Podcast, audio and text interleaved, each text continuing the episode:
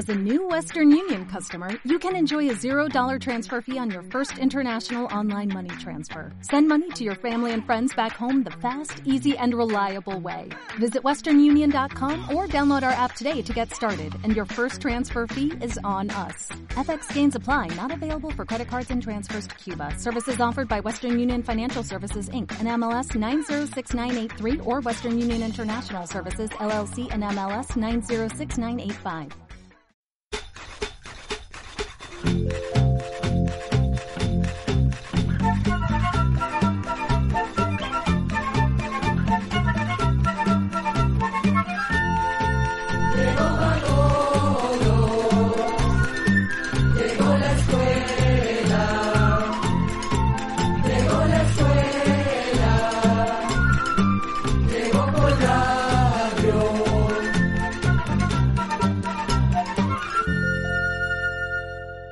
Hola, ¿cómo están amigos y amigas? Qué bueno es encontrarnos de nuevo, darnos un abrazo y transmitir conocimientos para América y el mundo. Estamos en un nuevo espacio de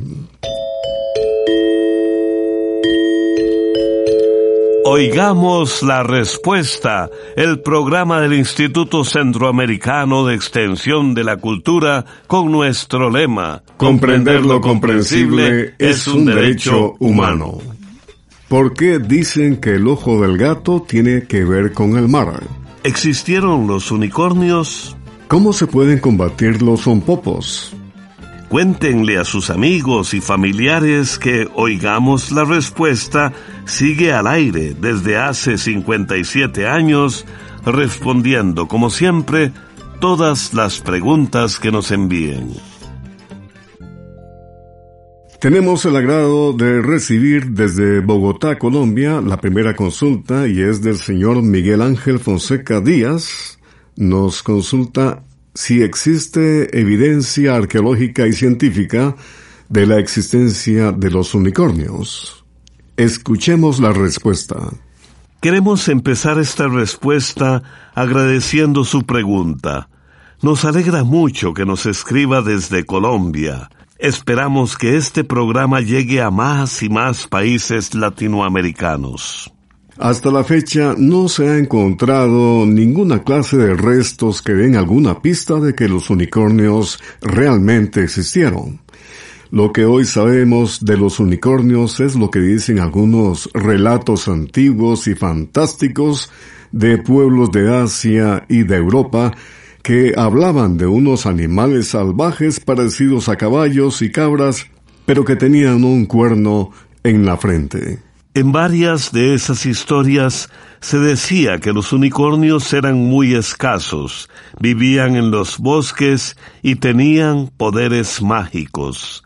En la antigua Grecia la leyenda decía que los unicornios eran fuertes y ariscos y sólo se acercaban a las jóvenes vírgenes. Por eso los cazadores esperaban escondidos en el bosque hasta que el unicornio se acercara a la joven y se recostara en su regazo para poder atraparlo. Historiadores griegos y romanos que vivieron hace más de dos mil años también escribieron sobre unos animales extraños a los que llamaron monoceros, que en griego quiere decir un cuerno. Sin embargo, es posible que estos relatos hablaran de los rinocerontes que eran animales poco conocidos en Europa. En épocas recientes se han encontrado restos de una especie de rinoceronte de gran tamaño que vivió hace como 40.000 años y que los científicos conocen con el nombre de elasmoterios.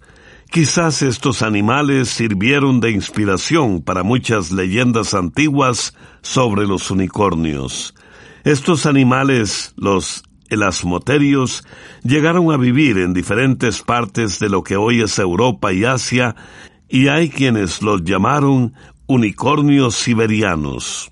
También es posible que las leyendas antiguas sobre los unicornios estuvieran inspiradas en antílopes o ciervos, a los que por alguna malformación les crecía solamente un cuerno en lugar del asta que normalmente les crece. Para terminar, Le contamos que hace mucho tiempo se creía que existían unicornios marinos. Algunos navegantes los consideraban monstruos de las aguas que atacaban los barcos y los hundían. Sin embargo, tiempo después se dieron cuenta de que se trataba de una especie de pez conocido como narval. El narval es una especie de ballena que mide unos cuatro metros de largo. En su frente tiene un cuerno largo que en realidad es un colmillo que crece solo en machos adultos. Hace mucho tiempo, el colmillo de narval se vendía en diferentes partes de Europa y se dice que eso también alimentó las historias y creencias sobre los unicornios. Compartimos con ustedes Oigamos la Respuesta a través de este medio de comunicación. También pueden escucharnos todos los días a partir de las ocho de la noche en el Facebook de Oigamos la Respuesta. Desde Nicaragua, el señor José David Orozco nos envió al WhatsApp del ICQ esta pregunta. ¿Por qué dicen que el ojo del gato tiene que ver con el mar? Oigamos la respuesta. Los ojos de los gatos y de muchos animales más, incluidas las personas, son fascinantes, no solo por sus distintos y llamativos colores, sino también por la forma de su niña o pupila. Por ejemplo, ¿ha notado que las pupilas de las cabras son como un rectángulo? De eso podemos hablarle en otra respuesta. Volviendo a su pregunta, esa fascinación que pueden provocar los ojos de los animales ha dado lugar a muchas creencias. Por ejemplo, existe la creencia de que cuando la pupila del ojo del gato está grande, la marea está alta y que cuando al gato solo se le ve una rayita en el ojo, la marea está baja. Eso es solo una creencia, pues los ojos de los gatos y del resto de animales nada tienen que ver con la marea alta o baja. La forma de la pupila del gato depende de la luz. Cuando hay poca luz, la pupila se agranda o dilata para que el ojo reciba más luz y pueda ver mejor lo que le rodea. Por el contrario, cuando hay mucha luz, la pupila del ojo se cierra como una raya para que no le entre demasiada luz y no se encandile. Comprender lo comprensible es un derecho humano. El señor José García envía un mensaje desde Puerto Viejo, Sarapiquí, en Costa Rica, y dice, quisiera saber si aún está vigente el TPS para los nicaragüenses que huyen hacia Estados Unidos y hasta cuándo sigue funcionando. Oigamos la respuesta.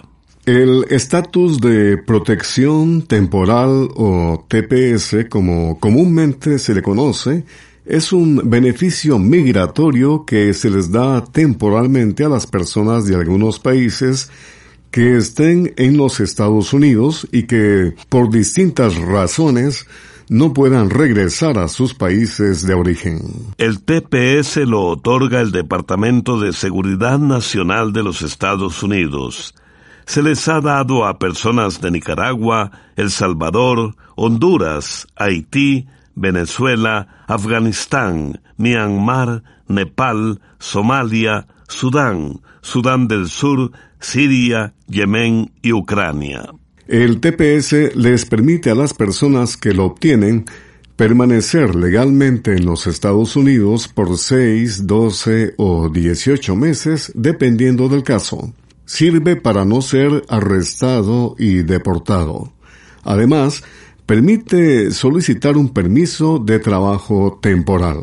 Hace poco existían dudas por la posible suspensión de este beneficio, pero en septiembre del 2021 se anunció que las personas de Honduras, El Salvador, Nicaragua, Haití, Nepal y Sudán seguirían estando protegidas por el TPS hasta diciembre del 2022, por lo que sus permisos de trabajo en Estados Unidos seguirán siendo válidos. Y ahora, amigos y amigas, trasladamos nuestro pentagrama musical hasta la hermana República de Honduras. Ahí la agrupación Danza Folclórica de Honduras con acordeones y marimba nos delectan con el son de Tuno.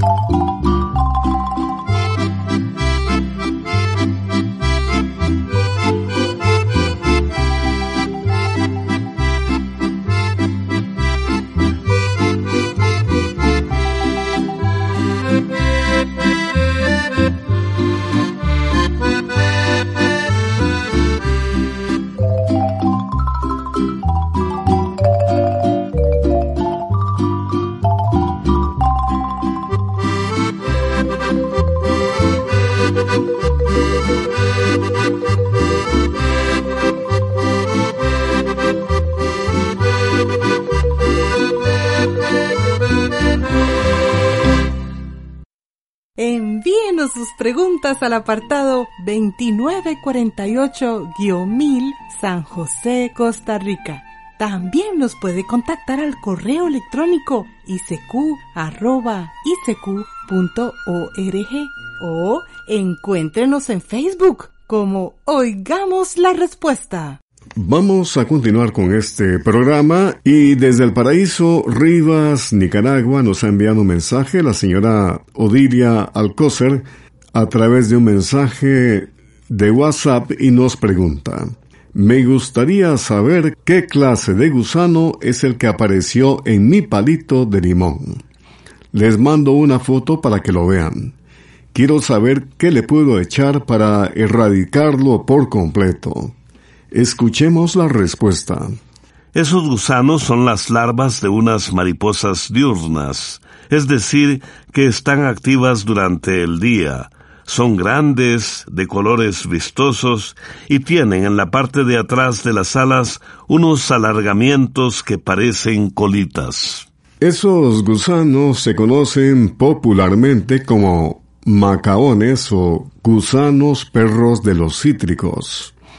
Les dicen perros porque tienen la cabeza gruesa y cuando se asustan la recogen, lo que según algunos les da un parecido con la cabeza de un perro. Estos gusanos pueden llegar a ser una verdadera plaga en árboles de limón, naranja, mandarina, toronja y otros de la familia de los cítricos, porque se alimentan de las hojas, y se dice que unos pocos gusanos pueden llegar a deshojar un árbol joven en cuestión de pocos días.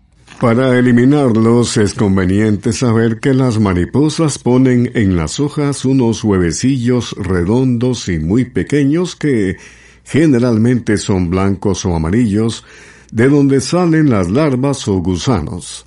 Cuando acaban de salir las larvas se ven como manchas oscuras que parecen las heces de un pájaro. Cuando han crecido un poco, los gusanos forman unas pelotas de color café oscuro sobre las hojas.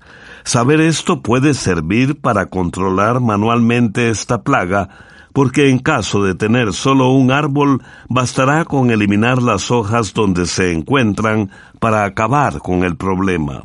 En caso de tener una plantación y si la plaga fuera muy seria, podría combatirse usando un insecticida biológico como el dipel.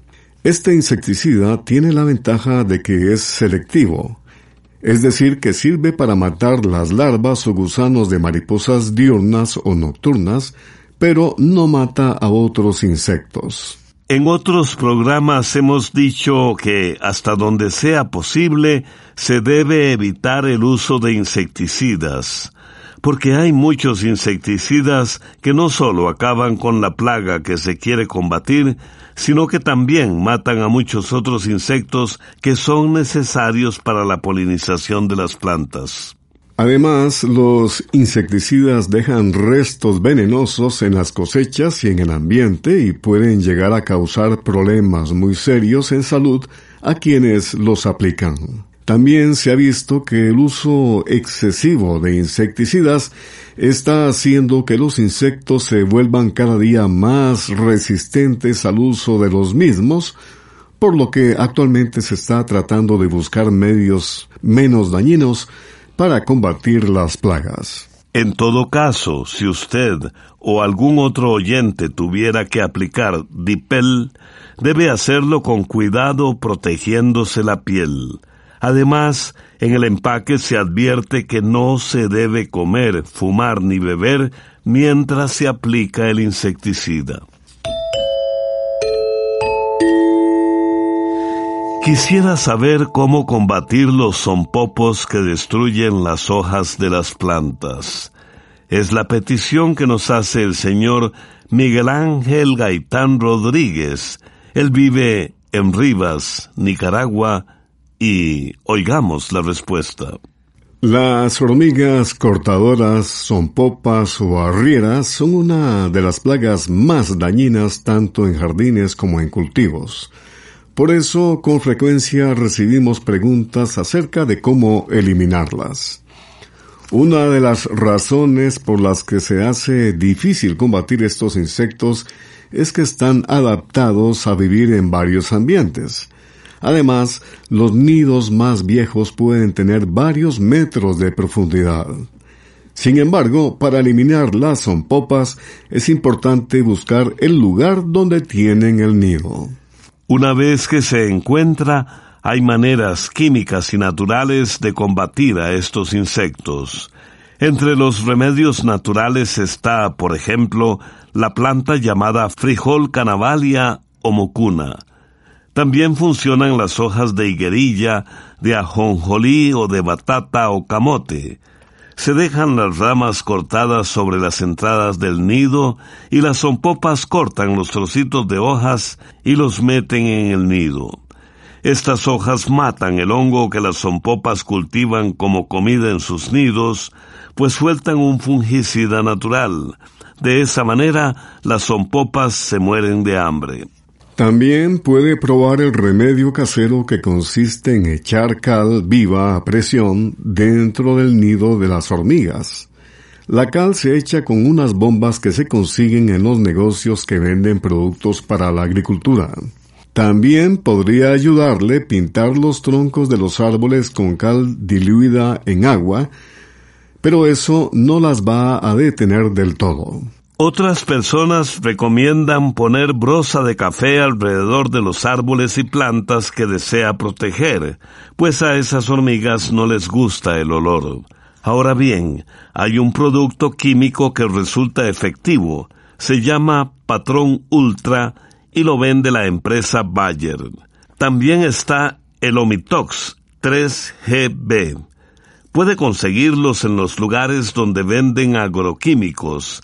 Allí, en esos lugares, le recomendarán cómo usar cualquiera de los dos productos que usted podría adquirir. Por último, queremos decirle que los técnicos aconsejan no usar solo un producto, sino estarlos alternando entre varios productos. También dicen que se debe hacer más de una aplicación y estar supervisando el hormiguero una vez por semana para ver si las hormigas han desaparecido. Muchas veces la música como expresión de nuestros pueblos es atrevida y pícara. Vamos a escuchar con Camilo Zapata de Nicaragua El Solar de Monimbó.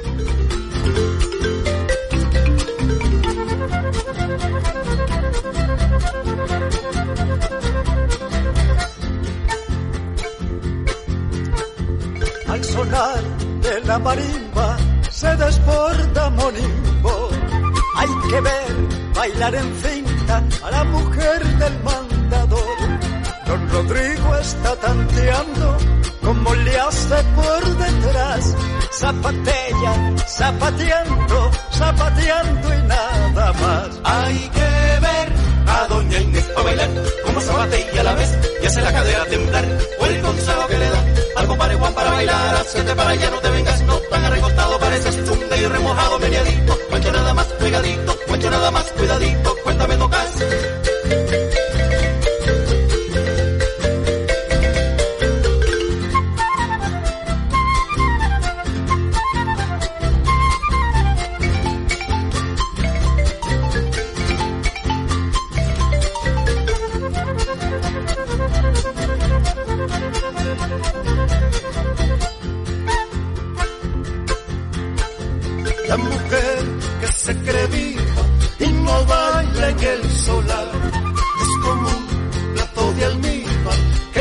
Que no sale a veranear. Para bailar el zapateado no es preciso alborotar. Yo lo bailo bien pegado y un meneado lateral. Hay que ver a doña Inés a bailar, como zapatea a la vez y hace la cadera temblar. O el consejo que le da al compadre Juan para bailar, hacete para allá, no te vengas, no tan recostado, pareces un medio remojado, mediadito, cuento nada más, pegadito, cuento nada más, cuidadito, cuéntame tocas.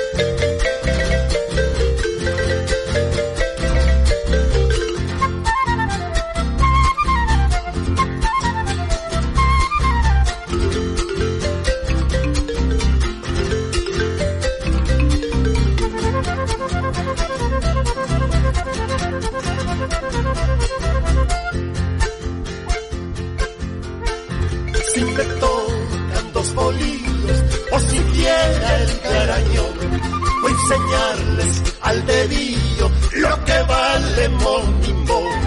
Aquí no hay chochera floja ni flojera sin corset. Pa' bailar me vas tu hoja o la punta de un ciprés. Hay que ver a doña Inés a bailar, como zapatea a la vez, que hace la cadera temblar. O el consejo que le da al compadre Juan para bailar, hacete para allá, no te vengas, no tan recostado, pareces un remojado, mediadito, cuento nada más, pegadito, cuento nada más, cuidadito, cuéntame tocas. Al sonar de la marimba, se desborda morimbón.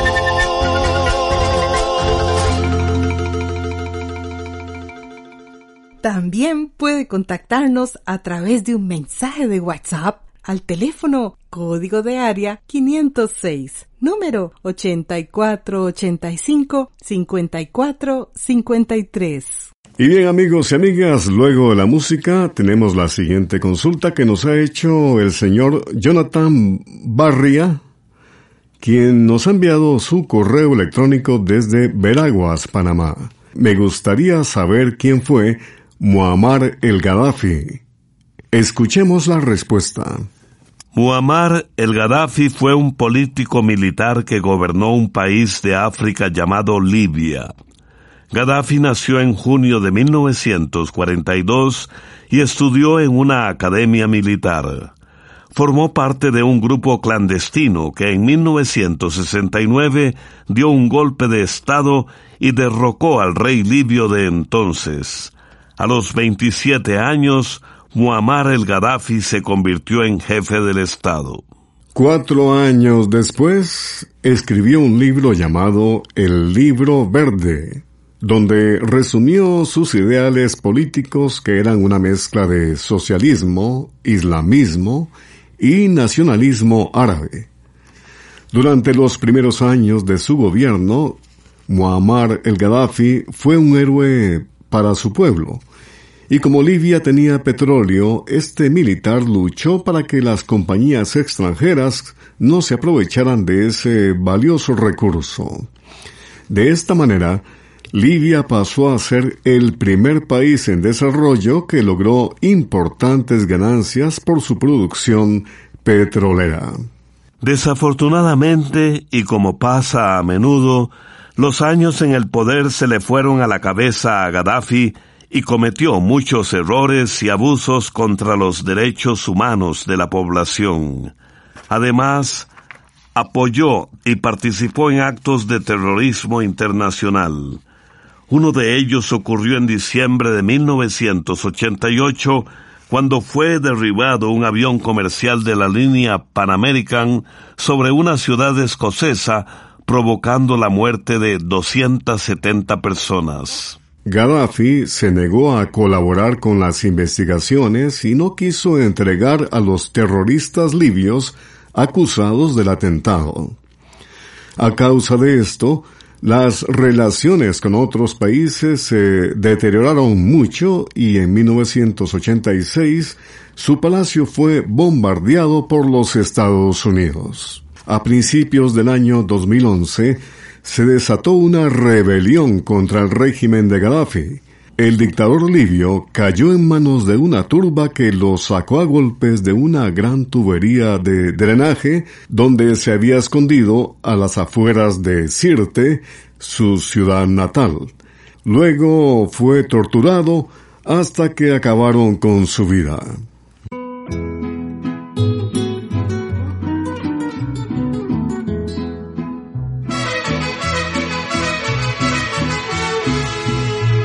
Por todas las ofensas que me has hecho. Y a cambio del dolor que me quedo por las horas inmensas del recuerdo, te quiero dedicar esta canción. Cantando no hay reproche que nos duela. Se puede maldecir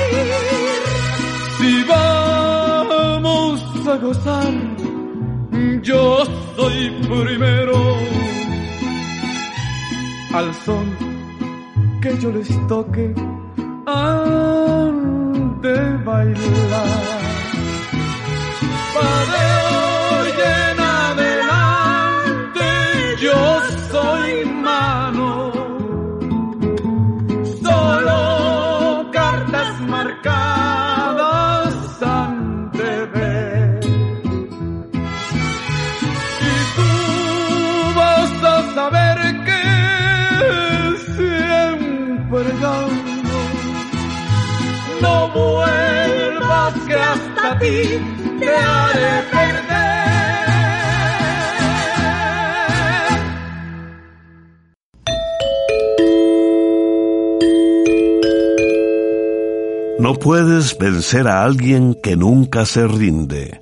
Baby Ruth, beisbolista. Programa de Control 19. Y así llegamos al final del programa del día de hoy. Los esperamos mañana en este su programa Oigamos la Respuesta. Mándenos sus preguntas al apartado 2948-1000 San José, Costa Rica. También puede enviarnos sus preguntas al correo electrónico isq.org o encuéntrenos en Facebook como Oigamos la Respuesta. O llámenos por teléfono código de área 506, número 2225-5338 o 2225-5438. Recuerde que comprender lo comprensible es un derecho humano.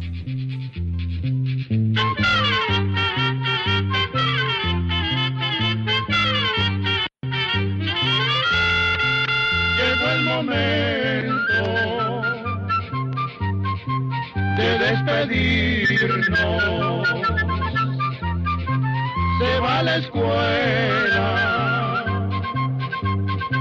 se va cantando